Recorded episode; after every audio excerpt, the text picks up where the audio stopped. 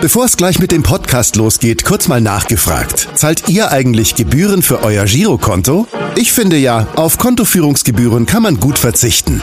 Deshalb wird dieser Podcast auch von der Sparda Bank Hamburg präsentiert. Dort gibt's nämlich das kostenlose Gehaltskonto für 0 Euro. Mein Tipp? Jetzt mit nur wenigen Klicks online oder in der Filiale zur Sparda Bank Hamburg wechseln und Gebühren sparen. Und nun geht's los mit dem Podcast. Präsentiert von der Sparda Bank Hamburg. HSV. Wir müssen reden. Der Abendblatt Podcast rund um den Hamburger Sportverein.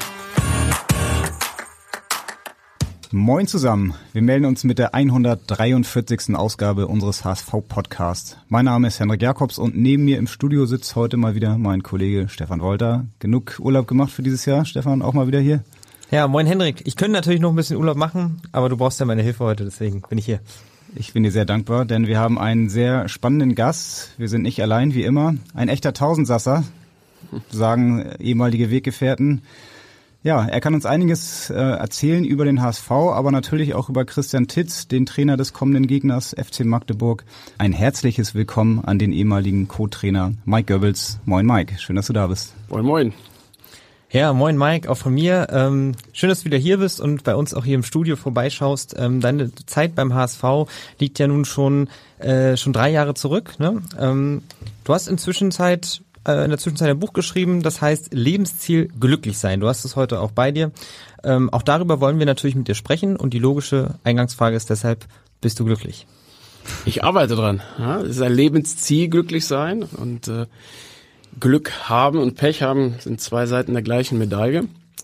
Aber ob man sich glücklich fühlt, das kann man schon beeinflussen. Und das ist etwas, wofür man etwas tun muss. Und deswegen arbeite ich dran.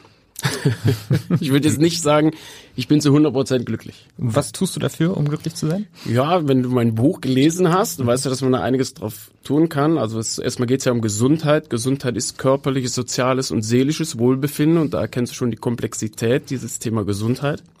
Es geht um Energie, also das, was wir jeden Tag haben, sowohl körperlich als auch mental zur Verfügung.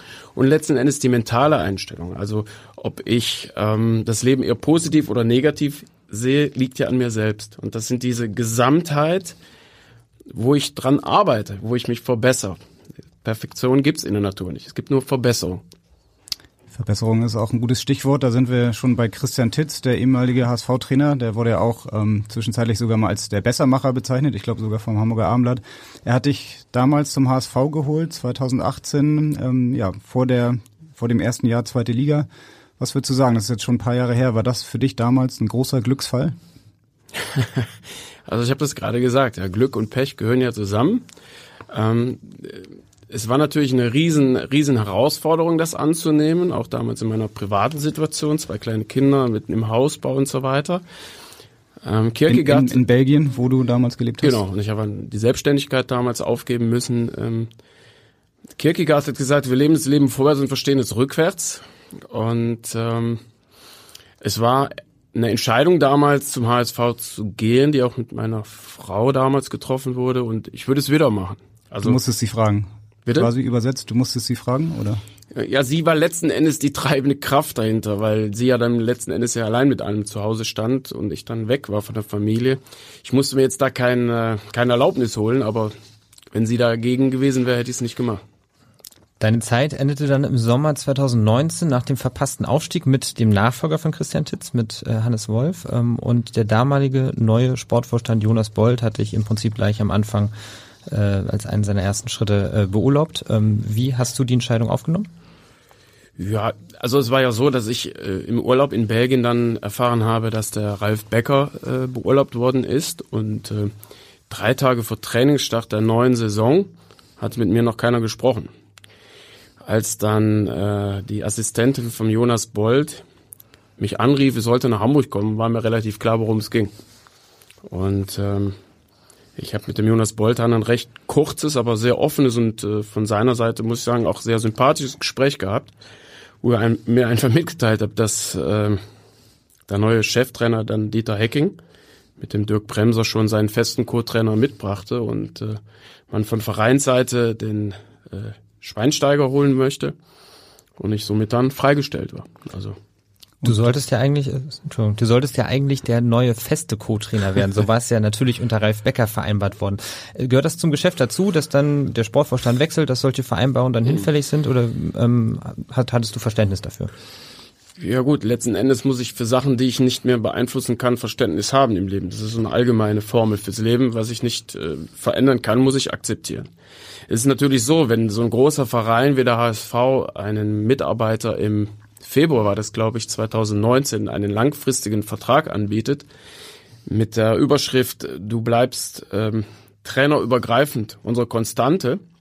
Und ich dementsprechend natürlich auch alles im Privatleben umgesch umgeschmissen habe. Also ich habe dann definitiv meine Selbstständigkeit beendet, habe eine neue Wohnung in Hamburg bezogen und äh, bevor ich praktisch richtig eingezogen bin, bin ich rückwärts wieder mit den Koffern raus. Und äh, ich habe es akzeptiert, klar, gar keiner, das ist so im Sport, gerade im, im Fußball. Äh, aber etwas Langfristigkeit, glaube ich, täte, das ist jetzt unabhängig von meiner Person, täte jedem Verein gut und gerade auch dem HSV, weil danach sind ja nochmal komplette Trainerteams äh, gewechselt worden. Und ich glaube, jetzt mit dem Tim Walter hat man das erste Mal geschafft, mit einem Trainer über eine Saison hinaus zu arbeiten. Und ähm, es sind politische Entscheidungen letzten Endes, die dazu führen, dass solche Köpfe wie meiner dann da rollt, ja. Das ist ja auch ein Gefühl, was für dich neu war. Du warst ja neu auch im Profifußballgeschäft. Du hast zwar eine Vergangenheit auch als Fußballer gehabt, aber so dieses Gefühl, darum geht's ja auch in deinem Buch oft, ähm, Angst, Glück, ähm, dieses Gefühl dieser Beurlaubung, wie war das für dich? War das neu? Ja, wie gesagt, ich bin in dem Gespräch reingegangen, mir war relativ klar, dass drei Tage bevor das Training startet, ähm, noch keiner mit mir gesprochen hatte, dass es darauf hinauslief. Also ich bin damals von 0 auf 100 in diesen Profifußball reingekommen. Ja, das war ja äh, für mich, ich sehe das heute, das erste Mal in der Kabine sitzen beim HSV und äh, hatte ja direkt dann auch eine Headline äh, in der Bildzeitung aufgrund meines Nachnamens. Äh, Chartermaschinen fliegen, die besten Hotels, dieser ganze Rummel, bis zu 4000 Zuschauer auf dem Training. Das war ja wirklich von 0 auf 100 und man hat ja kaum Luft durchzuatmen. Und, und sage ich jetzt mal, ein Jahr später war es dann wieder von 100 auf 0. Von heute auf morgen stand man da und jetzt musste man sich wieder ein bisschen neu orientieren. Also das war schon so wirklich von 0 auf 100, von 100 auf 0 während einem Jahr. Ja, dieses erste Gefühl, was du gerade angesprochen hast, auch das war ja neu für dich. Also du bist dann gekommen, dann habt ihr ja die erste Zweitligasaison gespielt, das erste Spiel zu Hause gegen Holstein Kiel vor 57.000 Zuschauern, passenderweise gegen Tim Walter, damals mit Holstein Kiel, der jetzt beim HSV ist. Du schreibst in deinem ersten Kapitel auch darüber, über dieses Spiel und du schreibst 57.000 Fans im Stadion, sie trugen uns in diesem Spiel. Die Energie addierte sich zu einem Prolog, die zwei Seiten des Glücks, einem Stoff, der tief in die Zellen ging. Diese Zellen, das ist ja auch ähm, das große Thema, ähm, die Energie, darüber schreibst du in deinem Buch. Dieses Gefühl, ähm, damals im Stadion zu sein und äh, diese Kulisse auch zu erleben, ja, vielleicht kannst du das nochmal beschreiben. Ja, wie gesagt, ich habe ja keine große, große Fußballerkarriere hinter mir. Also das Höchste, wo ich vorher gespielt hatte, war 10.000 Zuschauer und dann bin ich innerhalb von wenigen Wochen dann beim HSV, habe dann so ein bisschen die Vorbereitungsspiele mitgemacht und ich sehe das heute noch, wie wir dann äh, freitagsabend, ich glaube, das war sogar der 3. August 2018, äh, mit dem Mannschaftsbus zum Stadion fuhren und da standen Spalier von Fans, also der Busfahrer, der, der Miro sagte damals, das macht man eigentlich, wenn man Champions League gewonnen hat. So, der HSV war gerade abgestiegen. Oder zum entscheidenden Relegationsspiel. Zum Beispiel. Das dann auch aber das war, aber ihr seid abgestiegen und es war zweite Liga. Ich also. saß vorne im Bus und war, war, was ist das? Also das, da lief mir da schon so Gänsehaut und dann das erste Mal im ausverkauften Volksparkstadion freitags abends die Jungs da warm machen zu dürfen und, und, und die, die, die Fans hinterm Tor, also diese, diese Energie, ich hatte so das Gefühl, dass wir so eine Schallwelle, die durch mir durchgeht. Und das, das hat sich bis zum Ende vom Spiel getragen. Das ist ein Moment, ähm, am Ende des Lebens geht's ja letzten Endes um Erinnerungen im Leben. Und das ist ein Moment, den ich sicher niemals vergessen werde und auch niemals, ähm, ja, also wenn ich nochmal vor der Entscheidung stehen würde, ich würde es immer wieder so machen, weil es einfach unwahrscheinlich ist, äh, das erleben zu dürfen auf dem Platz. Die Stimmung, die du gerade beschrieben hast, die war ja damals wirklich Champions League verdächtig. Ich erinnere mich auch noch sehr gut daran. Das Spiel war dann aber letztlich ein Stimmungskiller vom Ergebnis her. Gerade nach der zweiten Hälfte 0 zu 3 endete es. Ähm, danach war die Unruhe schon sehr, sehr groß, vor allem im Hamburger Boulevard. Hast du dann direkt mal erfahren, was der HSV auch bedeuten kann? Ja, also es war ja so, dass wir ähm, recht gut gespielt haben. Wir sind 0-0 in der Halbzeit damals gegangen. Ich kann mich noch sehr gut daran erinnern und wir hatten eigentlich ein großes Chancenplus. Ne? Mein Tim Walter ist ja bekannt mittlerweile auch in Hamburg, dass er sehr offensiv Fußball spielen lässt und ich finde das auch super. Und dadurch ergaben sich natürlich auch Räume. Wir haben letzten Endes da nicht geschafft, ein Tor zu machen. Ich bin nach wie vor überzeugt, hätten wir das 1-0 gemacht, wäre das Spiel ganz anders ausgegangen. Wir sind in der Halbzeit rein im Stande von 0-0. Und die Fans waren am Pfeifen. Da erkannte man schon, also nicht alle Fans, aber ein Großteil der Fans war einfach unzufrieden, weil er sagte, jetzt spielt der große HSV gegen Holstein Kiel. Man war noch gar nicht angekommen in der zweiten Bundesliga. Vom Selbstverständnis war man Champions League-Spieler. Und ähm, da erkannte man schon, dass die Erwartungshaltung und die wirkliche Qualität der Mannschaft und auch die Schwierigkeit der Aufgabe des direkten Wiederaufstiegs, dass da eine Diskrepanz zwischen war. Und wie wir dann verloren 90. oder 93. Minute dann 3-0 verloren standen, dann kam natürlich auch von der medialen Seite ja, diese, diese Erwartungshaltung. Ja, sag mal, da war der auch mit beteiligt letzten Endes, ja. Ihr habt da, die Erwartungshaltung war meiner Meinung nach viel zu hoch. Und das wird natürlich dann auch medial ausgeschlachtet. Was dann letzten Endes auch sehr früh schon dazu geführt hat, dass der Christian Tietz ähm, beurlaubt worden ist. Würdest du da im Nachhinein sagen, dass äh, das ein Fehler war, dass Christian Titz dann schon nach zehn Spielen ähm, beurlaubt wurde, weil da die Ungeduld dann zu schnell war oder vielleicht dann auch es innerhalb des Vorstands da ja politische Ideen gab? Ähm, Grund, nicht Grund, grundsätzlich ähm, bin ich ein Freund von Kontinuität. Also ein Trainer zu entlassen am, ich glaube, zehnter Spieltag war es, zwei Punkte hinterm Tabellenführer damals auf Platz fünf liegend das war sicher zu früh. Ähm, ich bin aber jemand, der sich extrem wehrt darüber. Da, da, also wenn man im Nachhinein im Leben immer so sagt, ja, das war ein Fehler. Man weiß ja nicht, was passiert wäre. Das heißt, wir hätten es ja dann parallel laufen lassen müssen. Mit allen gleichen Konstanten. Und das geht nicht. Deswegen jetzt im Nachhinein sagen, das war ein Fehler, weiß man nicht. Klar, man ein Fehler ist, ist Konstanz in einem Sport, in einer Arbeit, in einem Team nicht eine gewisse Zeit zu geben. Ich glaube, das ist definitiv ein Fehler und dann mehr so auf, ja, auf andere Einflüsse. Und du hast es ja gesagt, politische Einflüsse haben da, glaube ich, mehr eine Rolle gespielt als wirklich ähm, die Art und Weise, wie wir Fußball gespielt haben, die Art und Weise, wie wir erfolgreich waren. Du hast gerade auch gesagt, dass du direkt zur Halbzeit eigentlich dann auch nochmal vor Augen geführt bekommen hast, wie schwierig dieser Wiederaufstieg auch wird. Meinst du, dass dann die Mannschaft möglicherweise auch nicht so zusammengestellt worden war, um den Zielen gerecht zu werden? Also es war ja so, dass äh, man muss sich nochmal an dieser Zeit erinnern. Also ich glaube damals mitbekommen zu haben von Ralf Beckers Seite, dass es zuerst mal sehr, sehr schwierig war, gewisse Spieler, die noch auf der Gehaltsliste standen, wegzubekommen unter Anführungszeichen. Das heißt, wir mussten erstmal Gelder generieren, um wieder refinanzieren zu können. Und das war eine schwierige Situation für den damaligen Vorstand. Also auf der einen Seite die Erwartungshaltung zu erfüllen, die Mannschaft zu verstärken und auf der anderen Seite aber auch durch diese extreme wirtschaftliche ähm, Situation, die eben durch jahrelanges unter Anführungszeichen nicht so gutes Management ähm, entstanden ist, dem Rechnung zu tragen. Und äh, ich finde nach wie vor, dass der Ralf Becker da damals einen super Job gemacht hat. Ja. Also die Mannschaft war schon gut. Ja, aber es ist natürlich, das war eine ganz, ganz junge Mannschaft. Ja, Jonas David und so Jungs, also die waren das manchmal die ganz junge Spieler damals.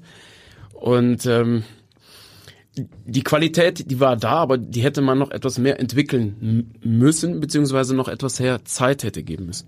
Hm. Jonas David jetzt beim HSV immer noch dabei, am Wochenende gegen Magdeburg dann wahrscheinlich auch in der Startelf. Der mhm. Kapitän Sebastian Schonlauf fällt ja aus.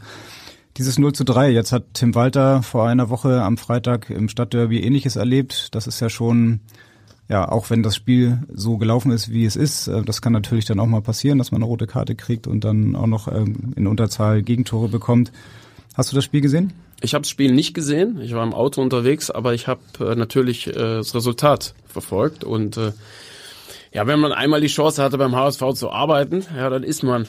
Also bei, bei mir ist es zumindest so, ich bin dann immer noch HSV-Fan und bin natürlich froh, wenn der HSV gegen St. Pauli gewinnt. Und äh, habe das damals ja mitbekommen. Wir haben ja damals 4-0 auf St. Pauli gewonnen, was das auslöst bei den Fans. Und genauso kann ich mir vorstellen, diese 0-3-Niederlage jetzt, ähm, beziehungsweise 3-0-Niederlage, die wird einigen schwer auf dem Magen liegen, ja. Mhm. Du, auch wenn du das Spiel jetzt nicht gesehen hast, es, äh, es gab Spieler, die haben nach dem Spiel gesagt, auch am Anfang waren sie nervös. So dieses Thema Angst, das beschreibst du ja auch in deinem Buch und gerade auch in diesem ersten Spiel gegen Kiel damals hast du auch noch ja, darüber was geschrieben. Ich zitiere da auch nochmal, als du dann über die zweite Halbzeit ähm, ja, beschrieben hast, sagst du, die Angst war ihr Feind und der war schneller als sie selbst. Denn es stand viel auf dem Spiel, Punkte, Image, Geld und die Erwartungen der Fans. Vor allem ging es um den Weg zurück in die Bundesliga. Die Angst war ihr Feind, das finde ich ist so ein Satz, der mir hängen geblieben ist. Wie hast du das Thema Angst damals bei den HSV-Spielern auch erlebt? Gerade in der Rückrunde war es dann ja oft so, der Aufstieg war dann vielleicht irgendwie vor Augen, dann ähm, kam der Kopf dazu. Wie Man muss natürlich sehen, wenn, wenn Jungs ähm, mit 17, 18 Jahren in, in, in die Situation kommen, wo die vor 57.000 Zuschauer spielen, wissen, es sind einige Hunderttausende, vielleicht sogar Millionen am Fernsehen. Die Erwartungshaltung, die von außen ja aufgebaut wird, ja, Medien, Fans und so weiter, da muss man eine gewisse mentale Stärke haben als Spieler, um überhaupt damit umzugehen. Und wenn man dann in die Halbzeit reingeht und es wird gepfiffen, das multipliziert ja nochmal diese Erwartungshaltung, der Druck, der dadurch entsteht. Und dadurch entsteht ja auch immer letzten Endes Angst. Und Angst ist ja etwas, was nur zwischen unseren Ohren stattfindet. Weil existenziell ist es ja nie. Es ist immer nur in der Situation, dass sich Angst mental aufbaut. Und wenn man Angst erkennt als das, was es ist, nämlich ein Gefühl, welches es beeinflussen kann, dann muss ich es nur noch aushalten und ich muss durch diese Angst durchgehen, damit diese Angst sich auch dann auflösen kann. Und wenn ich Angst aufgelöst habe, habe ich, erkenne ich, dass die Angst selbst gemacht war. Also Angst hat nichts mit Furcht zu tun. Furcht sind diese existenziellen äh, Gefühle, dass wir nicht überleben.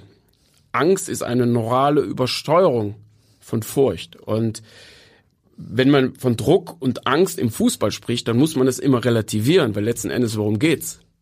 Spielen elf gegen elf mit dem Ball. Der eine gewinnt, der andere verliert. Das ist nun mal so. Wenn man Sport betreibt, der eine gewinnt, dann muss auch jemand verlieren. Aber es ist nichts Existenzielles.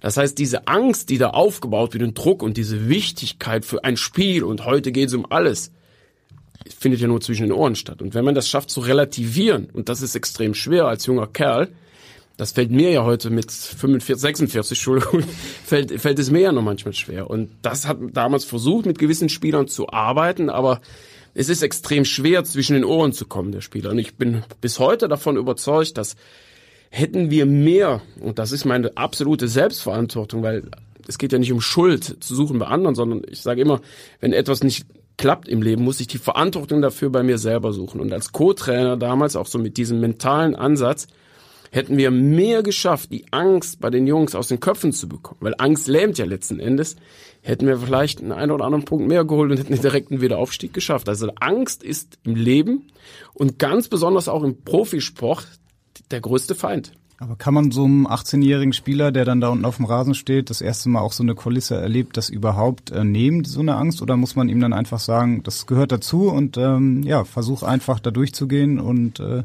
dann klappt es oder es klappt nicht, aber das Leben geht auch auf jeden Fall weiter. Also wie kann man da überhaupt dann ran zwischen die Ohren, so wie du es nennst? Das sind ja Muster, ja? und das hängt natürlich davon ab, wie ist der konditioniert von klein auf, also zuerst mal von seiner genetischen Prädisposition, was hat er durchlebt bis zum Beispiel zum 18. Lebensjahr und wenn dann eine Drucksituation wieder entsteht, dann fällt er natürlich wieder in sein altes Muster zurück. Das heißt, das ist etwas wie ein Muskel im Endeffekt, wo man trainieren muss. Man kann jetzt nicht sagen, so, ich führe mit dir ein Gespräch und mhm. dann bist du geheilt, ja, sondern die Jungs müssen das erleben. Das sind ja auch eben diese Erfahrungswerte, die junge Spieler machen müssen, damit sie immer mehr ihr wahres Potenzial aufrufen können. Wenn du irgendwann merkst, dass du diese Angst kontrollieren kannst und sie sogar dich motivieren kann, noch mehr Leistung zu bringen, dann schaffst du einen ganz, ganz entscheidenden Sprung auf der mentalen Ebene. Da kann ich so viel körperlich und taktisch trainieren, wenn ich möchte. Aber letzten Endes wird ein Fußballspiel genau wie das Leben zwischen den Ohren entschieden. Natürlich muss ich die Voraussetzung dafür haben. Wenn ich zwei linke Füße habe, nützt mir nichts, wenn ich mental stark bin. Aber geh mal zwischen den Ohren ist quasi dein Synonym für im Kopf oder ist ja, zwischen den Ohren irgendwie das äh, Zentrum für Zellen, die dann äh, das beeinflussen? Ja, also unser Gehirn hat ja die Hauptaufgabe letzten Endes, unser gesamtes System zu steuern, dass wir überleben. Dass unser Gehirn nicht da ist zum Denken primär, das brauchst du nur mal RTL 2 zu gucken nachmittags, dann weißt du, dass das nicht sein kann. Das heißt, unser Gehirn hat die, die, die prioritäre Aufgabe, unseren gesamten 10 Billionen Zellen und Bakterien und so weiter zu steuern, damit wir überleben. Und Angst hat natürlich einen ganz, ganz, ganz entscheidenden Einfluss darauf, weil da, wo Angst ist, ist ja immer letzten Endes die Quelle, ist die Furcht, nicht zu überleben. Und wenn mir das bewusst wird, dann weiß ich, dass ich das selber steuern kann, weil Gedanken kann ich letzten Endes selber steuern. Das ist nicht einfach, das ist ein Prozess. Und deswegen sage ich, das Leben wird zwischen den Ohren entschieden. Schöner Satz. ja. Also am Ende alles doch nur Kopfsache im Fußball. Ähm, damit diese Angst. Nicht nur, nicht nur. Wie gesagt, du brauchst schon ähm, die Basis, körperliche Fitness, äh, gute Energie, gute Taktik, gute mannschaftliche Geschlossenheit, diese ganzen Themen. Aber das hat ja jeder, der sich mit Fußball interessiert, schon mal gesehen. Wie kann auf einmal Mannschaft B gegen Mannschaft A gewinnen, wo er sagt, sie sind ja eigentlich gar nicht gar nicht dazu imstande, weil sie eben mental über sich extrem hinausgewachsen sind. Und eins steht auf jeden Fall fest, da ist keine Angst im Spiel. Die Angst findet da nicht mehr statt. Damit die Angst eben nicht vordergründig stattfindet, so wie du sie gerade beschrieben hast, betont ja Tim Walter immer wieder, dass er keine Angst vor irgendetwas hat und dass das auch ein schlechter Ratgeber sei. Wie bewertest du denn seine Energie? Also ich kenne Tim Walter ja wirklich nur von den äh, zwei Spielen damals, wo er ein Kiel-Trainer war. Und diesen Ansatz, äh, Fußball zu spielen, weil da, wo Spielen, das Wort muss man uns ja mal ein bisschen genauer anschauen. Also Spielen heißt ja, ich spiele, weil ich das Spiel liebe. Und da, wo Liebe ist, ist keine Angst. Und wenn ich hingehe wie ein Tim Walter und ich kann ihn null persönlich sagen, ich lasse Fußball spielen, dann heißt das ja direkt mal, da darf gar, keine Angst stattfinden. Und wenn er eben sehr, sehr, sehr hohes äh, Spiel hat, wie er hat, und seinen Innenverteidiger teilweise wirklich in die nächste Kette schiebt und wirklich hinten Mann gegen Mann steht, weil er Fußball spielen lassen will, dann finde ich persönlich das mega gut. Letzten Endes ist Fußball aber ein Ergebnissport. Und das muss Tim Walter dann für sich beantworten, inwieweit er mit dieser Philosophie Erfolg im Sinne von schafft er die Resultate erreicht oder nicht. Das muss er für sich selber ausmachen. Ich persönlich finde das super. Das eine ist ja ähm, die Spielidee, die du jetzt auch ansprichst. Das andere, was Stefan, glaube ich, auch meint, ist so seine ganze Art, diese Energie, die er auch am Spielfeldrand, auch in Pressekonferenzen und im Prinzip eigentlich überall rüberbringt, so dieser unerschütterliche, selbstbewusste Typ, ähm, der diese Energie dann ja auch auf seine Spieler überträgt wenn man sich so die HSV-Trainer anguckt, ist dieser Kontrast immer sehr, sehr groß. Wenn du sie auf der ersten Pressekonferenz siehst, voller Energie, voller Elan und dann so nach einem halben Jahr, nach einem Jahr, wenn man dann Hannes Wolf oder auch Dieter Hecking selbst, ähm, Daniel Thune, da war es auch extrem, siehst diesen Energieabfall. Das hast du ja vielleicht auch erlebt. Ist der HSV so ein krasser Energiefresser? Da muss man für geboren sein, ähm, für den HSV zu trainieren. Und, und das glaube ich ist nicht nur HSV, das sind noch andere große Vereine. Ähm, wenn ich mir Julian Nagelsmann jetzt zum Beispiel bei Bayern München anschaue und er hält diese Energie noch mehr oder weniger, da entscheidet sich ja letzten Endes, bist du gemacht für diesen Job oder nicht. Ne? Ich kann viel im Fernsehen erzählen und ich kann viele Bücher schreiben, den ganzen Blödsinn. Letzten Endes ist die Frage, schaffe ich mich mental so stark zu machen, dass ich auch eine ganze Gruppe von 20, 25 Leuten nach der dritten Niederlage immer noch so überzeugend hinter mir bekomme, dass sie mir folgen. Und wenn ich nicht selbst von dem, was ich tue, überzeugt bin, kann ich auch keine Mannschaft hinter mir bekommen. Und ich glaube, das ist der, die beste Sache, die ich jeden Trainer, der jetzt noch da draußen unterwegs ist, mitgeben kann. Du musst von dir überzeugt sein. Du musst natürlich auch deine Überzeugungen hinterfragen. Ja, du hast ja nicht die, die Wahrheit gepachtet. Aber du musst davon überzeugt sein und du musst stark sein. Das ist Tim Walter ja mit Sicherheit ähm, überzeugt auf jeden Fall von seiner Spielidee, auch von seiner Mannschaft. Und wenn man so mit den Spielern spricht, die betonen das auch immer wieder, ähm, ja, dass der, der Trainer total hinter ihnen steht und auch diese Energie vermittelt.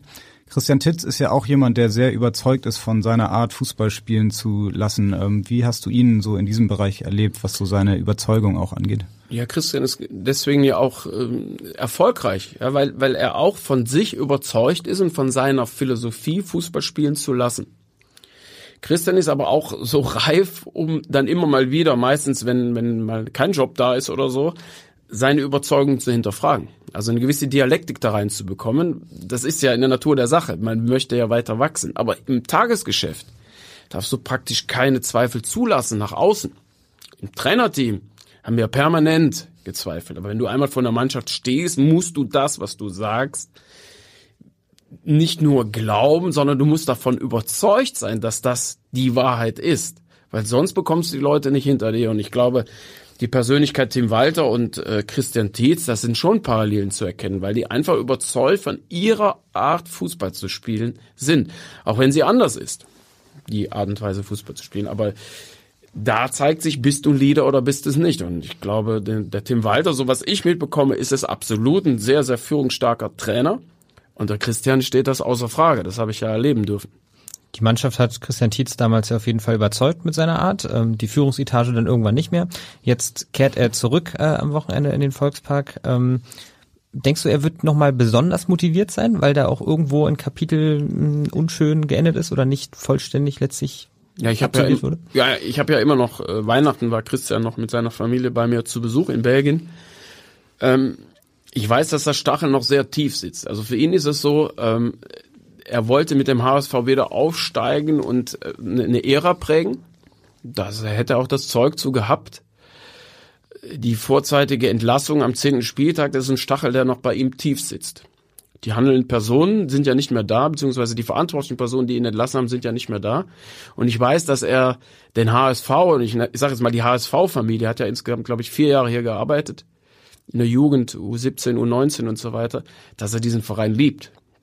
Er wird nicht die Punkte äh, verschenken, das wird er sicher nicht machen, aber das ist für ihn ein ganz, ganz, ganz großes Spiel, jetzt mal unabhängig vom Ergebnis. Er ist ja auch lebenslanges Mitglied hier im Verein. Also. Ja, ich meine, damals, man muss sich nochmal die Situation vergegenwärtigen. Ne? Ähm, ich habe das damals nur im Fernsehen mitbekommen. Letzter Spieltag gegen Borussia München-Gladbach gewinnt man 2-1 und steigt trotzdem ab.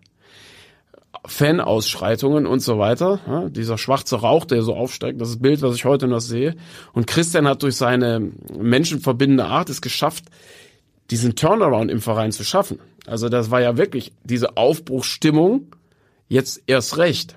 Und das war mit seiner Person ähm, verkörpert und äh, Christian ist ein Menschenfänger. Ja? Und äh, ich glaube, er hat nach wie vor extrem viele Sympathien hier in Hamburg.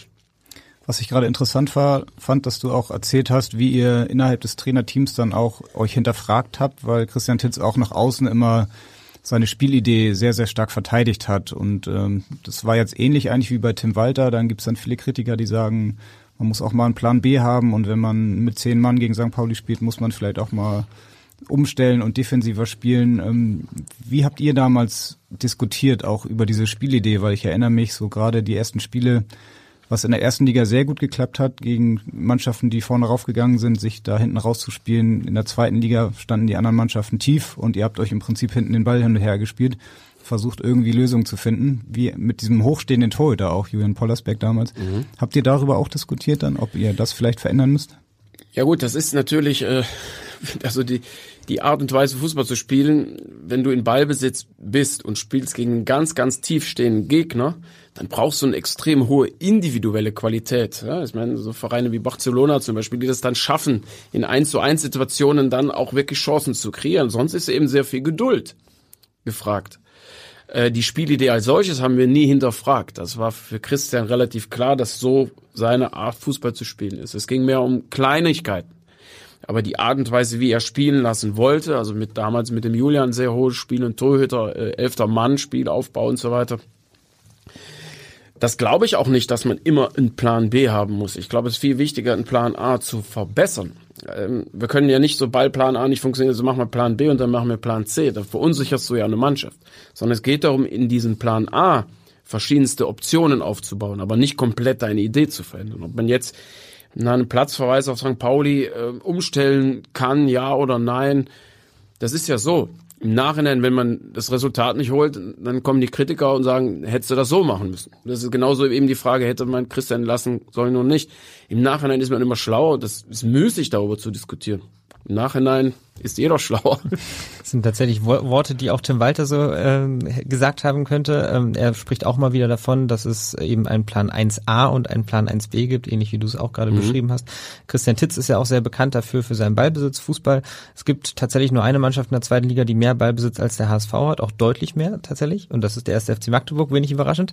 Ähm, meinst du, das wird dann jetzt im Volkspark auch so sein? Wird Magdeburg mehr Ballbesitz haben als der Also ich bin mir ziemlich sicher, ohne dass ich jetzt ins Detail da äh, informiert bin, der Christian wird sein Spielsystem nicht ändern, weil es jetzt HSV ist und der Tim Walter wird das noch weniger tun. Also da werden wird, glaube ich, ein sehr, sehr interessantes Fußballspiel äh, zu sehen sein. Und ich glaube nicht, dass es 0-0 ausgeht. Oder es wird ein sehr langweiliges Spiel, weil immer wenn die Mannschaften den Ball haben, bleiben sie im Ballbesitz und nichts passiert. Ich glaube, das sind so viele Einflussfaktoren, die da eine Rolle spielen, dass es, also ich kann mir das nicht vorstellen, dass es ein langweiliges 0-0 wird. Ich meine, auch da wieder, wer weiß, aber ich glaube es nicht. Du sprichst ja immer noch mit sehr viel Energie über Christian Tietz. Gab es für dich eigentlich irgendwann im weiteren Verlauf deiner Karriere nochmal die Möglichkeit, mit ihm zusammenzuarbeiten? Also bei mir war es ja so, ich bin ja im, im Juni 2019 zuerst mal beurlaubt worden. Ich hatte ja noch drei Jahre Vertrag und damals hat äh, mein Anwalt und mein Berater im Prinzip friedlich mit dem HSV über sechs Monate fahren, um meinen Vertrag aufzulösen. Solange diese Zeit war, durfte ich ja nirgendwo anders arbeiten. Und in der Zeit ist auch für mich die Entscheidung gefallen, mich wieder komplett raus aus dem Fußball zu ziehen, weil ich wieder mein eigenes Business machen wollte. Und das durfte ich ja erst ab dem Moment, wo ich wieder frei, beziehungsweise wo mein Vertrag aufgelöst war. Das habe ich ja dann auch gemacht. Ähm, Nochmal im Fußball zurückzugehen, natürlich, es kommen bis heute komischerweise immer noch Anfragen, also keine Angebote, aber Anfragen spielt für mich im Moment aber keine Rolle, weil ich einen anderen Lebensweg eingeschlagen habe. Woher kommen die Anfragen? Aus welcher Liga? Also es, äh, ja, das ist äh, also ich wohne ja in in Belgien ja, und habe meine Firma in Luxemburg.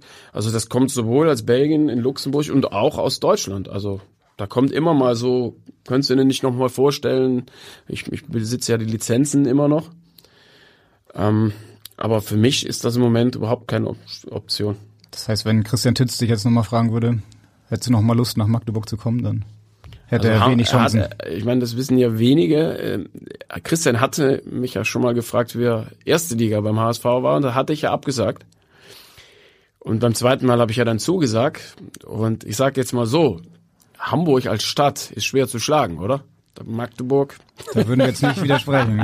Sorry, liebe Also, Magdeburger. ja, da mu- also wenn Christian vielleicht beim FC Köln wäre, dann müssen wir überlegen, ich die Rheinländer so liebe. Oder wenn Christian Titz noch irgendwann mal wieder beim HSV ist, dann gäbe es vielleicht auch nochmal die Chance. Also wenn ich eins im, im, im Leben gelernt habe, ne? der Mensch äh, denkt und plant und Gott lenkt.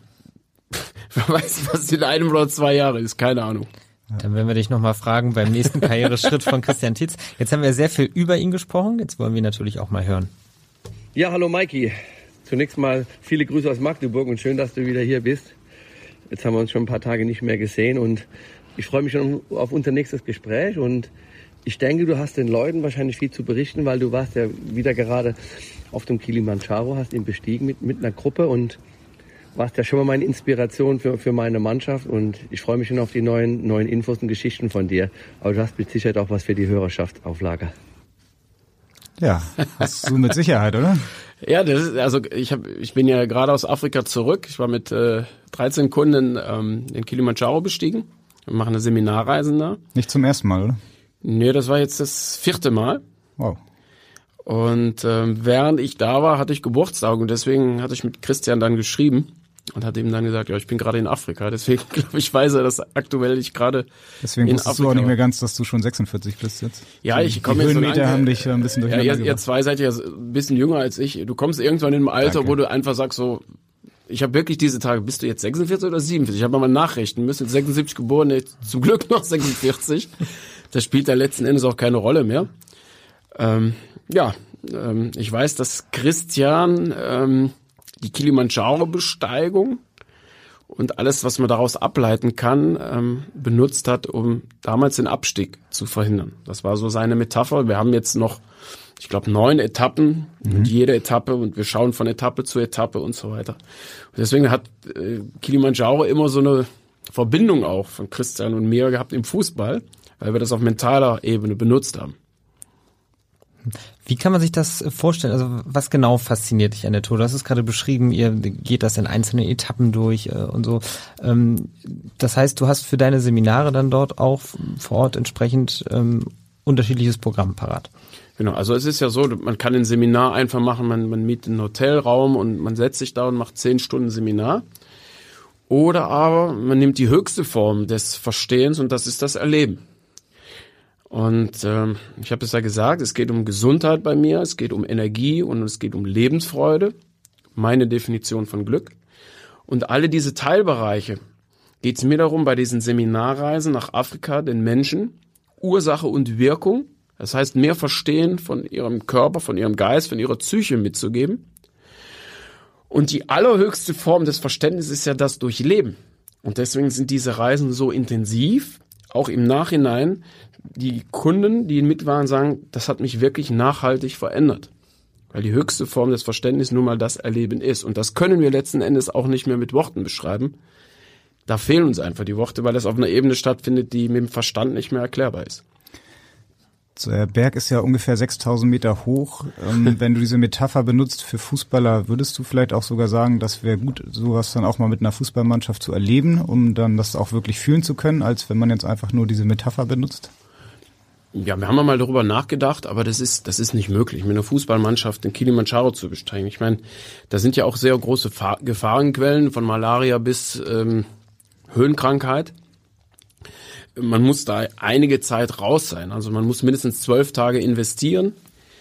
Die hat ja keinen Fußballprofi. Und als, aber von, von der Idee her als Teambuilding wäre das natürlich eine wahnsinnige Geschichte. Aber es ist nicht umsetzbar. Ich habe das damals mit dem Christian so überlegt, kriegen wir das hin, aber du findest gar kein Zeitfenster. Die Jungs sind ja so eingespannt und wenn die dann mal 14 Tage Urlaub haben oder wollen jetzt nicht unbedingt auch in den Kilimanjaro Dann wollen die sich in Dubai im Fünf-Sterne-Hotel legen, aber da haben die keinen Bock jetzt auch noch im Zelt zu schlafen bei minus 20 Grad. Wirst du, glaube ich, nicht alle für begeistern können. Aber würde ihnen wahrscheinlich ganz gut tun, als jetzt in Dubai irgendwo im Fünf-Sterne-Hotel ja, absolut. Also ich habe ja mit einigen Spielern auch noch Kontakt, wie mit Aurel oder mit äh, Rick van Drongel und die, die sagen beide zum Beispiel, ja, das machen wir auf jeden Fall mal nach der Karriere.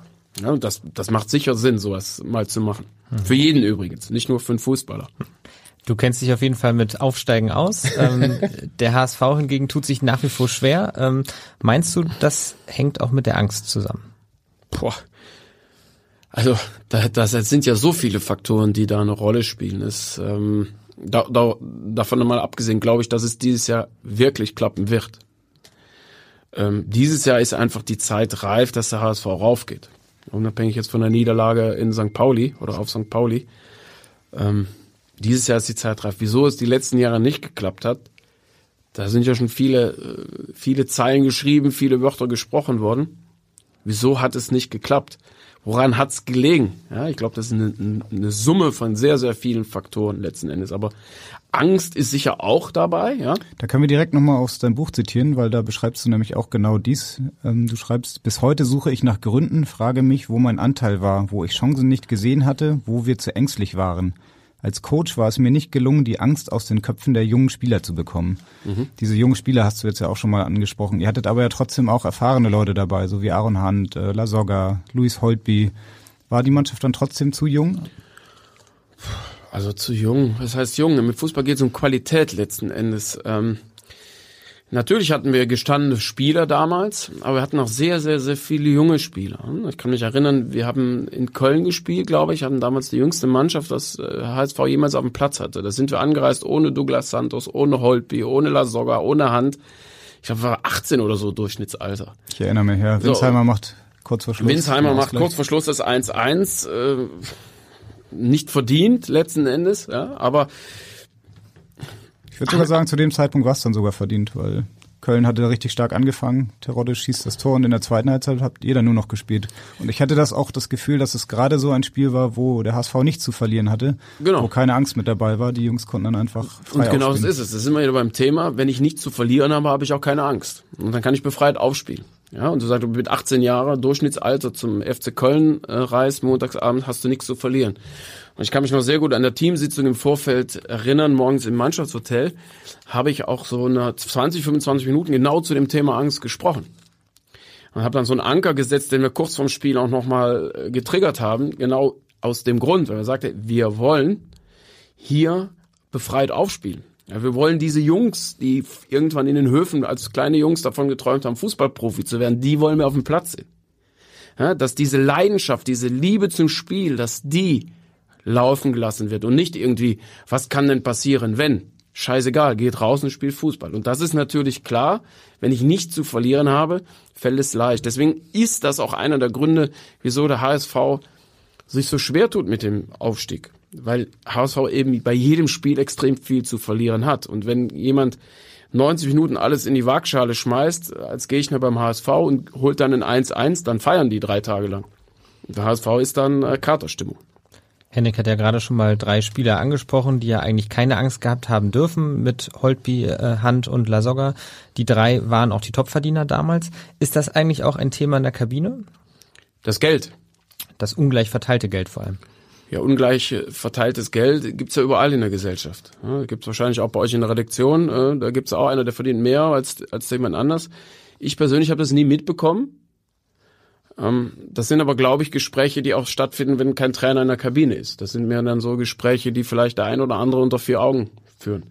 Dass das jetzt ein Thema war bei unserer Mannschaft damals, habe ich nicht mitbekommen. Deswegen kann ich es auch eigentlich nicht beantworten. Du schreibst ja auch in deinem Buch, dass Geld nicht glücklich macht. Trotzdem ist natürlich auch beim HSV das immer wieder ein Thema, weil die Spieler eben mehr verdienen als bei anderen Vereinen und daraus kommen natürlich dann auch diese Ansprüche an den HSV. Die Erwartungshaltung ist ja auch irgendwie normal. Findest du das vielleicht auch eines der Probleme, dass beim HSV dann doch noch immer zu viel Geld gerade bei den Spielern in Bewegung ist und sich daraus zu viele Erwartungen ableiten? Ja gut, also wenn man im Sport Erfolg haben möchte, gehört Geld schon dazu. Also diese, diese romantische Zeit von früher, die gibt's ja nicht mehr. Also ein Verein muss ja dafür sorgen, dass er gute finanzielle Möglichkeiten hat und eben dann die bestmöglichen Spieler zu transferieren. Insofern spielt äh, Fußball, äh, Geld im Fußball eine große Rolle. Was ich gesagt habe, Geld macht nicht glücklich, das war jetzt nicht auf den Fußball bezogen, sondern im Allgemeinen im Leben. Man sieht ja auch am Beispiel von Manchester City, dass Geld dann eben doch Tore schießt und augenscheinlich dem Torjubel nach zu urteilen auch glücklich macht. Ähm, wir haben jetzt äh, Christian Titz gerade schon gehört, mit dem du damals beim HSV zusammengearbeitet hast. Jetzt wollen wir auch noch mal seinen Co-Trainer André Kilian hören. Ja, Mr. Belgic, da melde ich mich auch zu Wort und wie es der Spitzname schon sagt, warst du der Co-Trainer, der in der Kabine für die französischen Spieler, französischsprachigen Spieler auch immer ein offenes Ohr hatte der den Deutschunterricht organisiert hat und auch im privaten Bereich ja wirklich ein toller Begleiter war, ganz, ganz wichtiges und tolles Element im, im Trainerstab. Und komm mich, komm uns besuchen in Magdeburg, bist herzlich willkommen und dann wünsche ich uns allen auch ein tolles Spiel am Wochenende und äh, noch einen ganz tollen Podcast.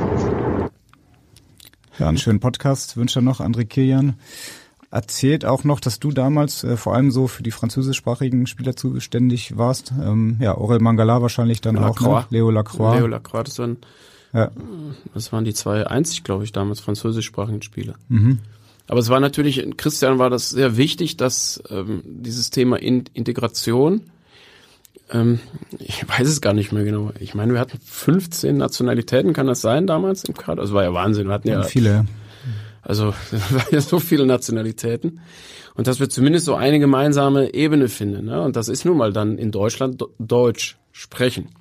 Und ihm war das sehr wichtig, dass die Jungs regelmäßig Deutschunterricht nahmen. Ne? Und dann habe ich das damals zusätzlich zu meinen anderen Aufgaben mit übernommen, dass ich dann zum Beispiel in, in Bakari Yatta oder so dazu genötigt habe, regelmäßig Deutsch zu lernen, weil das einfach wichtig ist. Ja? Und es waren Jungs, die hatten das gerne. Und es waren Jungs, die haben das weniger gerne gehabt. Kannst du es einmal verraten, welche Jungs da Also Dougie Santos zum Beispiel war jemand, der das liebte, der das auch total wertgeschätzt das hat, dass man ihm die Möglichkeit gibt, sein Deutsch zu verbessern. Und die Jungs, die das äh, nicht so gerne hatten, das ist so wie in der Schule früher, man verrät keinen. Du hast ja mit André Kilian auch nach der Entlassung von Christian Tietz dann noch äh, mit Hannes Wolf zusammen beim HSV zusammengearbeitet. Das war ja durchaus eine ungewöhnliche Konstellation. Wie hast du das wahrgenommen? Dass ich mit André habe weiterarbeiten dürfen. Unter, Unter einem, anderen Cheftrainer. Hm. Ja, das war, das war, also das war für mich eigentlich in dem Moment, wo Christian entlassen wurde, habe ich gedacht, okay, du kannst jetzt auch deine Koffer packen. Und als der Ralf Becker dann anrief und sagte, nee, wir wollen erstmal mit dir weitermachen und auch mit dem André. Wir gucken mal, wer neuer Cheftrainer wird. Das stand da zwar schon fest, aber es war nicht offiziell. Ähm, und wir gucken mal, wie die Chemie stimmt. Und mit dem Hannes, äh, das, also das hätte nicht besser funktionieren können. Das passt so zu dem Moment. Und man muss auch sagen, der Christian hat ja auch damals sein, sein grünes Licht dafür gegeben. Also ich meine, ich hatte ihm zu verdanken, dass ich beim HSV war. Und als er entlassen worden ist, habe ich gefragt, ist das für dich ein Problem, wenn, wenn ich weiterarbeite? Ich meine, von der Vertragslage her hatte ich auch gar keine andere Möglichkeit. Aber es war so eine moralische Geschichte. Und äh, Christian hat gesagt, ja klar, mach das weiter. Und ähm, ja, ich weiß das heute noch. Das war eine ungewöhnliche Situation. Also man sitzt heute mit dem Trainer und morgen mit jemandem ganz anders, der eine andere Philosophie hat, einen anderen Typus ist, eine andere Persönlichkeit ist. Und die Konstante letzten Endes war ja André und ich. In, also es war im Endeffekt ja nur den Cheftrainer ausgetauscht. Und ähm, ich glaube, diese gewisse Stabilität hat damals auch dazu geführt, dass wir recht erfolgreich waren am Anfang dass da nicht alles über den Haufen geschmissen wurde, weil wie gesagt, das waren ja nur zwei Punkte hinter dem Tabellenführer. Mhm. Wir waren ja nicht komplett. Äh, genau, dann habt ihr in Magdeburg gewonnen. Jetzt schließt sich der Kreis wieder und seid dann, ja. glaube ich, direkt sogar auf Platz eins wieder ähm, gegangen. Stefan war auch da, erinnere ich mich auch noch. Ich war im Spätdienst. Und, korrekt, äh. Ich glaube, wir ja. waren dann, haben dann zehn Mann da noch sehr mhm, spät genau. das 1-0 gemacht, ja. Ja, David Bates ist vom Platz genau, geflogen. Genau, Dave ist vom Platz geflogen, ja. Kalenderei hat das Tor gemacht, so wollte ich mich Genau, das sehe ich noch. Genau. Kalettenarei hat auch ein Tor gemacht beim 4 zu 0 am Millern-Tor damals dann. Das war ja so in der Nachbetrachtung wahrscheinlich der größte Glücksmoment für euch, ähm, mit Hannes Wolf dann auch als Trainer. Warum hat euch dieser Glücksmoment dann nicht weiter noch durch die Saison getragen? Also ihr habt dann ja gegen Darmstadt nochmal eine ganz euphorische erste Halbzeit gespielt. Und äh, war das dann der Knackpunkt, diese zweite Halbzeit? Also Oder? genau, wir haben ja 4-0 gewonnen, St. Pauli, das ist das einzige Mal, wo wir zwei Tage freigegeben haben während einem ganzen Jahr. Wir hatten auch ein bisschen gefeiert, zu Recht. Und dann kam äh, genau Darmstadt, Halbzeit 2-0, standen wir gewonnen. Und ich weiß noch in der Kabine, ich nenne jetzt auch keinen Namen, dass ich mit einem Spieler ein richtig ernstes Gespräch geführt habe, weil er so lasch wurde. Und zu mir sagte, ja, was soll denn jetzt noch passieren? Also so im Kopf war der Bock umgestoßen. Ja, zweite Halbzeit hat es ja gezeigt. Wir haben dann kurz vor Schluss 3-2 verloren. Das haben wir ja einige Mal noch erleben müssen dass wir kurz vor Schluss dann ähm, die Punkte abgegeben haben. Auch gegen Magdeburg wieder. Gegen Magdeburg auch 3-2, das war zwei Wochen später oder so. Das ist bislang letzte Mal, dass Magdeburg im Volkspark war, oder? Ja, das war, glaube ich, auch 90. Spielminute mhm, oder so. Ich glaub, sogar Und, später äh, noch. Ja. Türpitz dann noch. 2-1 gemacht. Das war so, so dieses täglich grüßt das Murmeltier. So, du saßt dann nun auf der Bank und denkst, wie kann das denn jetzt schon wieder, also auch so wie Darmstadt, so ein Spiel, was du eigentlich komplett in der Hand hast, wie kannst du so ein Spiel verlieren? Woran das gelegen hat, boah. War aber das Spiel vielleicht gegen Darmstadt der Knackpunkt, dass dieses Glücksgefühl euch noch nicht noch mehr getragen hat? Weil eigentlich denkt man doch dann ja. nach so einem Erlebnis, dass ähm, also es einen total weiter berauschen muss. Ich meine, es war ja auf und ab und wir sind ja nicht so gut der, aus der Winterpause rausgekommen 2019. Ein bisschen wackelig, ja, ganz glücklich zu Hause gegen Aue gewonnen ähm, Ende, Ende Januar. Gegen Sandhausen. Äh, äh, Entschuldigung, gegen Sandhausen ganz glücklich letzten Endes macht Luis ja noch das Tor, 88 Minute oder so. Und dann hatte man so das Gefühl, okay, jetzt 4-0 St. Pauli, das war ja auch ein hochverdienter Sieg. Ähm, jetzt, jetzt, okay, jetzt brauchen wir nur noch, ich weiß nicht, wie viele Spiele da noch waren, sieben, acht, ich weiß es nicht mehr. Sagt jetzt, jetzt, jetzt retten wir uns auch über die Ziellinie. Aber dass wir dann so einen Einbruch da noch bekamen, boah wie gesagt, woran hat's gelegen? Mhm. Man könnte es vielleicht mal vergleichen, auch mit dem HSV jetzt, auch wenn der natürlich viel früher in der Saison ist. Vor zwei Wochen das Spiel in Hannover. Du hast mhm. es, glaube ich, nicht gesehen, Doch, aber hast das habe ich gesehen. Hast du sogar also gesehen? Also dieser, ja. dieser Konter, der dann da noch zum 2-1 führt. Genau. Überragendes und, Tor. Äh, wenn man das gesehen hat, wie auch die Ersatzspieler auf den Platz gelaufen sind, wie der Trainer gefeiert hat, alle waren sehr, sehr glücklich und ähm, man hat eigentlich gedacht, so das könnte jetzt eigentlich der Schlüsselmoment vielleicht sogar für die ganze Saison sein. Eine Woche später dann zu Hause gegen Kaiserslautern gibt's wieder einen Rückschlag, ähm, spätes Gegentor zum 1 zu 1. Hast du eher das Gefühl, dass diese Glücksmomente dann ähm, vielleicht auch zu Selbstzufriedenheit führen oder so einen Spannungsabfall erzeugen, dass man einfach dann nicht dieses Gefühl mitnimmt, dieses Positivgefühl? Also es liegt in der Natur der Sache, wenn, wenn du Erfolg hast, dass du so ein bisschen nachlässig werden kannst. Ne? Das, das hat jeder, glaube ich, von uns. Aber das jetzt so auf einer, auf, einer, auf einer Woche zu beschränken oder auf zwei Wochen, das glaube ich nicht. Also Glück haben und Pech haben sind zwei Seiten der gleichen Medaille. Und wenn wir es einfach mal analysieren, hat man in, in, in Hannover auch Glück gehabt. Ne, so später noch diesen, diesen wahnsinnigen Konter zu fahren, überragendes Tor zu machen. Und jetzt hat man einfach auch auf St. Pauli auch ein bisschen Pech gehabt. Ja? Wenn man so früh noch an zehn Mann spielt bei so einem Derby, dann, ja, ob das dann letzten Endes mit mentaler Strategie zu tun hat oder ob man da sich hat ein bisschen gehen lassen. Ich glaube, man soll das jetzt einfach abhaken man, man soll sich jetzt auf Magdeburg konzentrieren, wobei ich in dem Spiel ja fast neutral sein muss. Aber das wird sich auf lange Sicht auspendeln. Und ich glaube, also ich glaube das wirklich, dass der HSV dieses Jahr den Bock umstoßen wird. Und am Ende hast du mal gute und schlechte Tage gehabt. Du hast Glück gehabt, du hast Pech gehabt. Aber dieses Jahr ist einfach, glaube ich, so die Waage ein bisschen mehr Glück und am Ende wird es dann auch reichen. Sind das für dich trotzdem zwei Gefühlslagen, die sehr eng beieinander liegen, auf die ein Trainer auch immer achten muss? Also zum einen, dass man auf eine Euphoriewelle schwappen kann oder eben in Selbstzufriedenheit dann schlechter wird. Ja, im Endeffekt ist es ja so, du, ähm, du musst ja erstmal schauen, was für ein Typus Spieler hast du. Hast du jemanden, den du immer auf gut Deutsch gesagt Füße im Hintern geben musst, dass du den antreibst oder hast du jemanden, den du eher bremsen musst?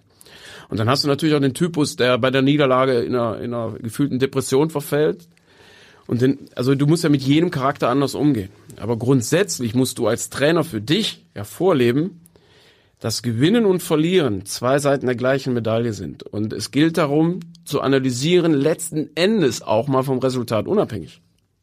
Weil, wenn wir immer nur nach Resultat sagen, jetzt haben wir drei Wochen schlecht gespielt, aber dreimal gewonnen, haben wir glücklich gewonnen und du gehst dann nicht in die Analyse und versuchst zu verbessern, das ist genauso falsch, wie wenn du jetzt dreimal gut spielst und, und unglücklich verlierst, alles über den Haufen zu werfen. Ja, das ist eben so im Sport. Der andere will ja auch gewinnen. Und deswegen gehört diese Niederlage dazu und diese Gelassenheit, damit umzugehen, sowohl beim Sieg als auch mit der Niederlage, das ist ja nicht nur im Leben so, das ist gerade so als Fußballtrainer, musst du das vorleben. Das heißt, wenn du gewinnst, musst du einfach sagen, okay, wir müssen jetzt nicht uns hier dreimal auf die Brust hauen und wie toll wir sind und genauso wenig musst du alles schl sehr schlecht reden, wenn du verlierst, sondern es geht die Sache zu analysieren. Muss man vielleicht äh, diese Saison, die ist ja sehr, sehr lang, auch so in einzelnen Bergsteiger-Etappen ähm, aufschlüsseln, dass man sagt, jetzt kommt die nächste Etappe und nicht immer nur irgendwie von dem großen Ziel, habt ihr ja damals auch gesprochen. Jeder weiß, es geht um den Aufstieg, aber einfach so einzelne Etappen zu erreichen und ähm, ja, dann auch immer wieder zu analysieren? Im, Ende, im Endeffekt geht's immer nur um einzelne Etappen. Ne? Das ist, es geht ja um ein Spiel, um 90 Minuten. Und jetzt sagt man, okay, jetzt habe ich viermal gewonnen, jetzt habe ich letzte Woche dreimal verloren. Das ist ja so ein bisschen wie beim Roulette. Ja? Wenn zehnmal hintereinander die rote Kugel gefallen ist, ist die Wahrscheinlichkeit, dass die schwarze fällt, immer noch 50-50. Ziehen wir jetzt mal die, die, die grüne Null raus. Und beim Fußballspiel ist es ja auch so, wenn der Ball, wenn das angepfiffen wird, ist es wieder 50-50 mehr oder weniger. Unabhängig, ob das ja St. Pauli 3-0 verloren oder gewonnen habe, ob ich DFB-Pokal gewonnen oder verloren, spielt das alles keine Rolle mehr. Und das ist alles dieses, diese Zeit, die zwischen zwei Spielen manchmal sind, die muss ja auch gefüllt werden. Das ist ein Gesprächsthema Fußball, das ist ein soziales Thema und man muss ja dann die, bis zum nächsten Spieltag irgendwas zu reden haben. Ja, und dann habe ich gewonnen, dann ist alles gut, dann ist es so eine positiv behaftet, dann habe ich verloren, ist es negativ behaftet. Im Endeffekt spielt das keine Rolle, weil sobald angepfiffen wird, ist es wieder 50-50 mehr oder weniger. Eigentlich ganz einfach. ja, das Leben ist einfach. Ähm, ja. Und obwohl es so einfach ist, wird es ja auch in dieser Saison wieder Momente des Zweifels beim HSV geben. Aktuell sieht man ja schon leichte Tendenzen. Erste Fans hinterfragen wieder Themen, denen sie sonst bedingungslos gefolgt sind. Ähm, wie muss dann auch vor allem ein Trainerteam reagieren, wenn diese Zweifel aufkommen? Ja, also ich habe das ja schon eben gesagt. Also ein Trainerteam muss davon überzeugt sein, dass das, was sie machen, die beste Entscheidung ist. Es muss aber auch die Fähigkeit haben, sich intern permanent zu hinterfragen. Ich glaube, das machen sie. Du darfst niemals, äh, weil jetzt da irgendwelche Fans schimpfen, schreien oder das da deine Arbeit von abhängig machen. Das sind ja nur Emotionen der Fans, die letzten Endes zum Ausdruck gebracht worden sind, die nicht wirklich einer fachlichen Grundlage äh, entsprechen. Weil die Fans haben natürlich einen extremen Einfluss und die haben auch so ein Gefühl, ja, ob es in die richtige Richtung läuft oder nicht. Aber viele täuschen sich auch manchmal in ihrem Gefühl. Das heißt, gewinne ich ist alles gut, verliere ist alles schlecht und der Trainer muss da die, die Balance halten. Ne? Du bist ja auch Mentaltrainer und auch gerade für solche Themen äh, wie Gefühle dann auch ähm, zuständig bei Spielern. Der HSV hat jetzt gerade keinen Mentaltrainer. Du hast das ja dann auch im Prinzip gemacht damals in deiner Zeit. Danach hatte der HSV nochmal einen Reflexionstrainer. Aktuell gibt's jetzt wieder keinen. Ähm, was sagst du dazu? Ist sowas, muss da eigentlich zwingend dabei sein oder ist das einfach vielleicht sogar besser, wenn jeder Spieler dann selbst auch seinen eigenen Metalltrainer hat und vielleicht privat entscheidet, ob er das macht oder nicht. Das, das ist, also ich glaube, dass dieses Thema extrem wichtig ist, aber auf welcher Ebene es dann letzten Endes abgedeckt wird. Es gibt ja auch Trainer, die das schon sehr gut hinbekommen, aufgrund von ihrer Ausbildung oder Persönlichkeit.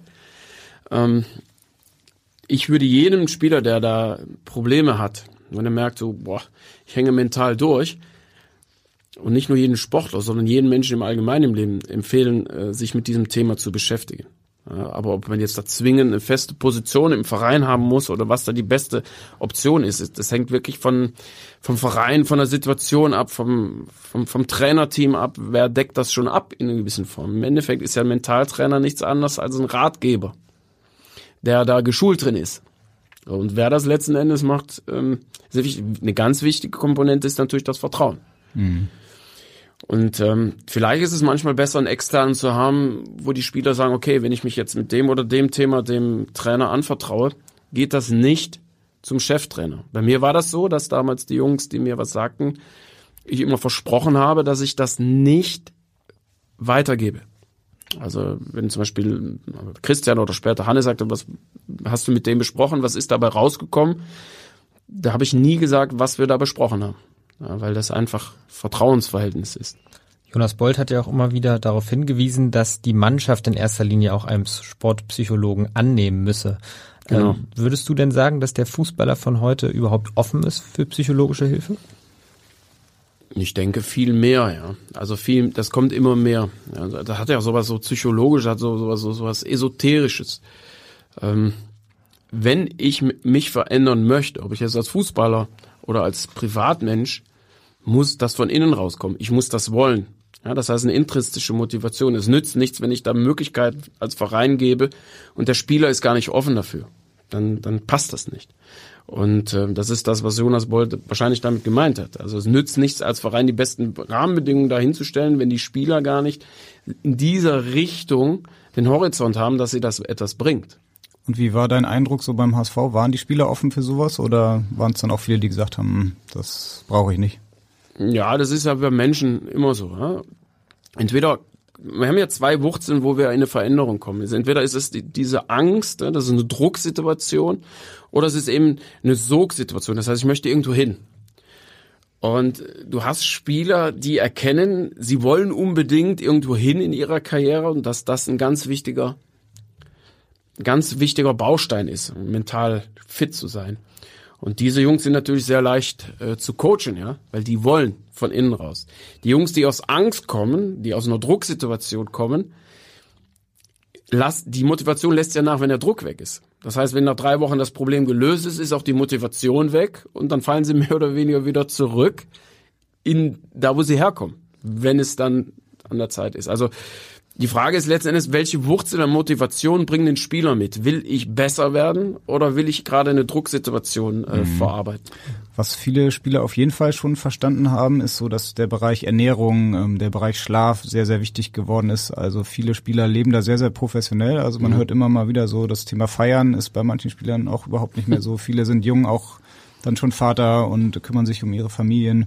Hast du auch den Eindruck, dass ähm, ja die Profis da professioneller geworden sind, ja, was total. der Name ja auch schon sagt? Und äh, gibt es da trotzdem noch viele Verbesserungspotenziale? Die Verbesserung hört ja nie auf. Ne? Also man strebt ja nach Perfektion, die ist per se ja gar nicht möglich. Es gibt immer eine Verbesserung. Also wenn ich jetzt, ich habe gesagt, ich bin 46, ich komme noch aus der Fußballergeneration, wo eine Kiste Bier im Bus war nach Heimfahrt, das war gang und gäbe. Die gab es aber an der letzten Ecke bei La Soga und Holtby, gab es die auch, oder?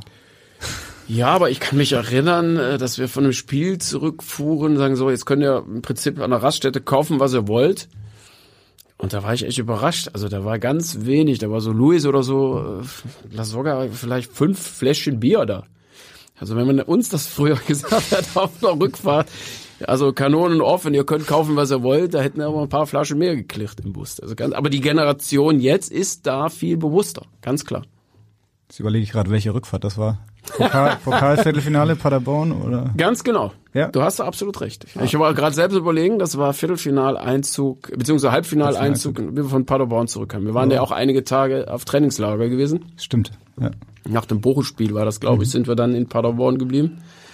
Beziehungsweise in der Klosterpforte. Und äh, ja, ich meine, Halbfinaleinzug war ja auch etwas, was man feiern kann, ja. wie man auch aus medizinischer Sicht aus, auf seinen Körper acht geben kann. Da ist der HSV ja in jedem Fall ziemlich gut aufgestellt. Mhm. Jetzt wird ja auch bald das Athletikum dann in den Volkspark ziehen. Und das haben wir zum Anlass genommen, um jetzt einmal einen der Mannschaftsärzte des HSV zu hören.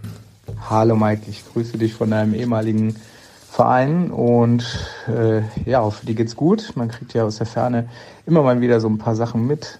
Du warst ja schon lange auch Personal Coach und dann Fußballtrainer und nun auch noch Buchautor. Darüber haben wir uns ja oft auch schon unterhalten und warst ja schon immer auch ein Tausendsasser.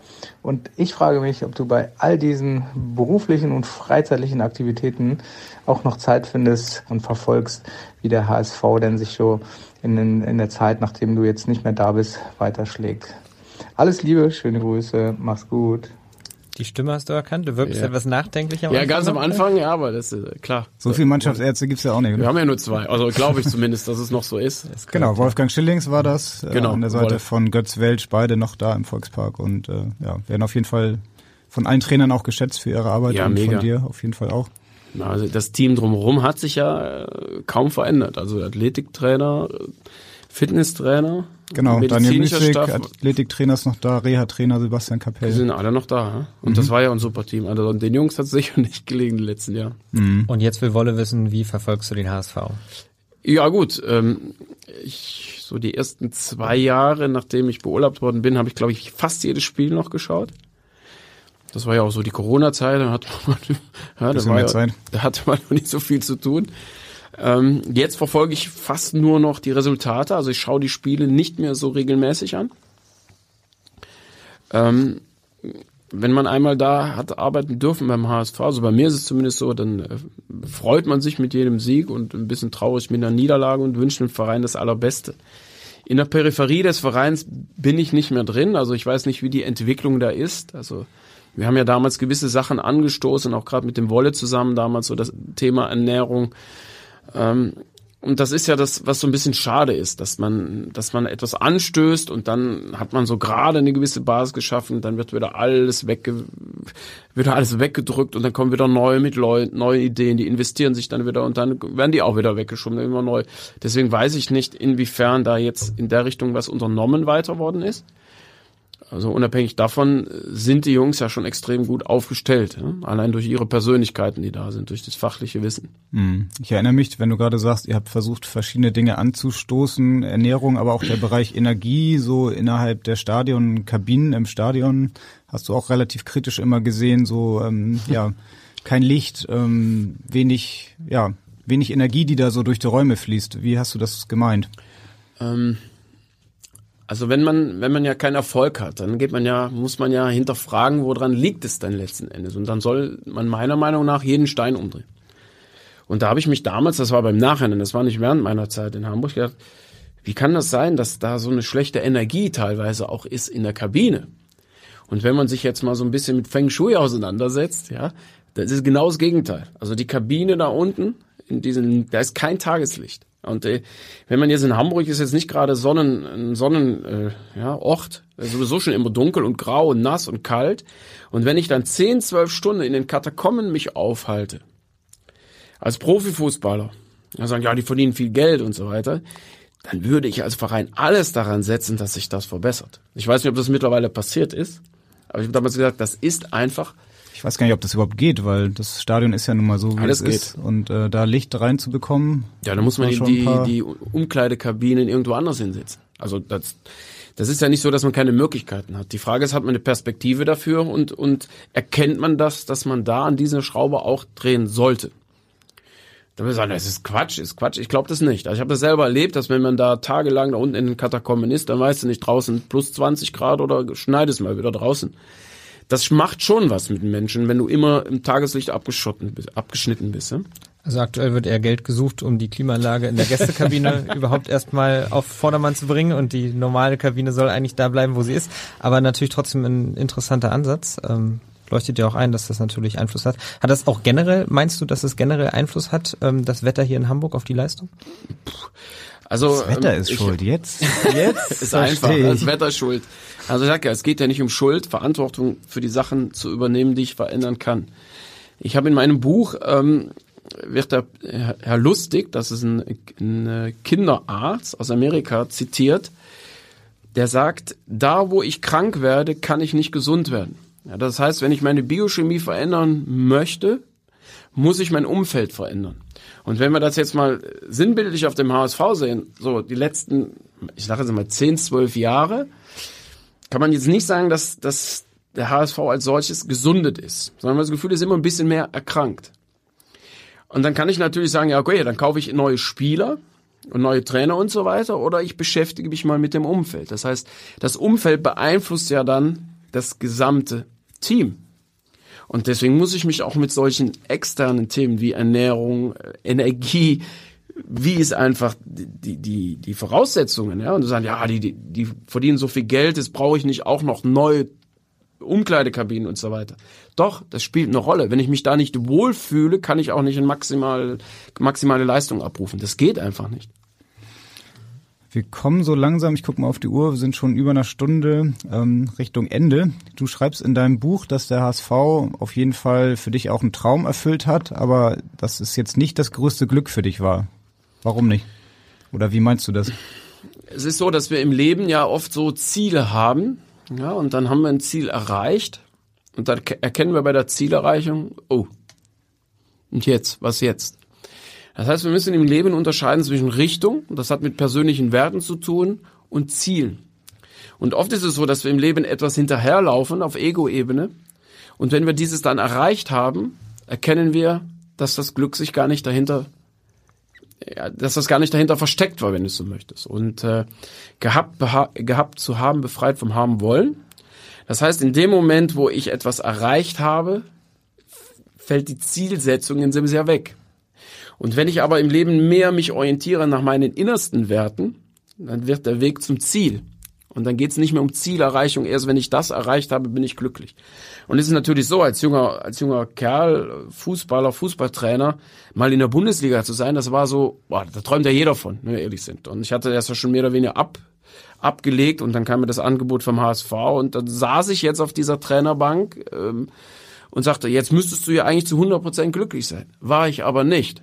Ich war sehr dankbar, diese Aufgabe machen zu dürfen und habe für mich erkannt, dass es das nicht ist, was mich persönlich glücklich macht. Deswegen fiel es ja auch wieder raus aus meiner Lebensplanung. Und was ich damit den Lesern sagen möchte, das Glück liegt letzten Endes bei uns selbst und nicht irgendwo in Erreichung eines Ziels. Wäre das anders gewesen, wenn deine Familie hier in Hamburg gewesen wäre? Hätte sich das Glück vielleicht noch anders angefühlt? Das war natürlich äh, damals eine schwierige Situation, ne? diese Trennung der Familie. Das heißt, wenn wir Erfolg haben im Leben, ja, dann hat das auch immer einen Preis. Und der soziale Preis war damals sehr hoch für mich, ja, auf jeden Fall. Das hätte es etwas einfacher gemacht. Ich will ja gar nicht jammern, um Gottes Willen. Das ist, das ist, das ist etwas, was ähm, viele Menschen wahrscheinlich auch gar nicht verstehen können. Ne? Das ist ein privilegierter Job. Aber jeder soll für sich im Leben seinen Weg finden und ähm, nicht erst beim Erreichen des Ziels das Glück suchen, sondern jetzt schon im Moment des Tuns. Und wenn man das schafft, dann ist man auf dem richtigen Weg und dann ist das Zielerreichung nicht mehr das Entscheidende.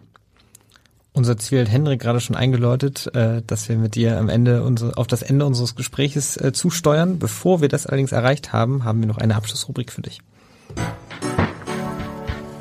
Meine Top 3.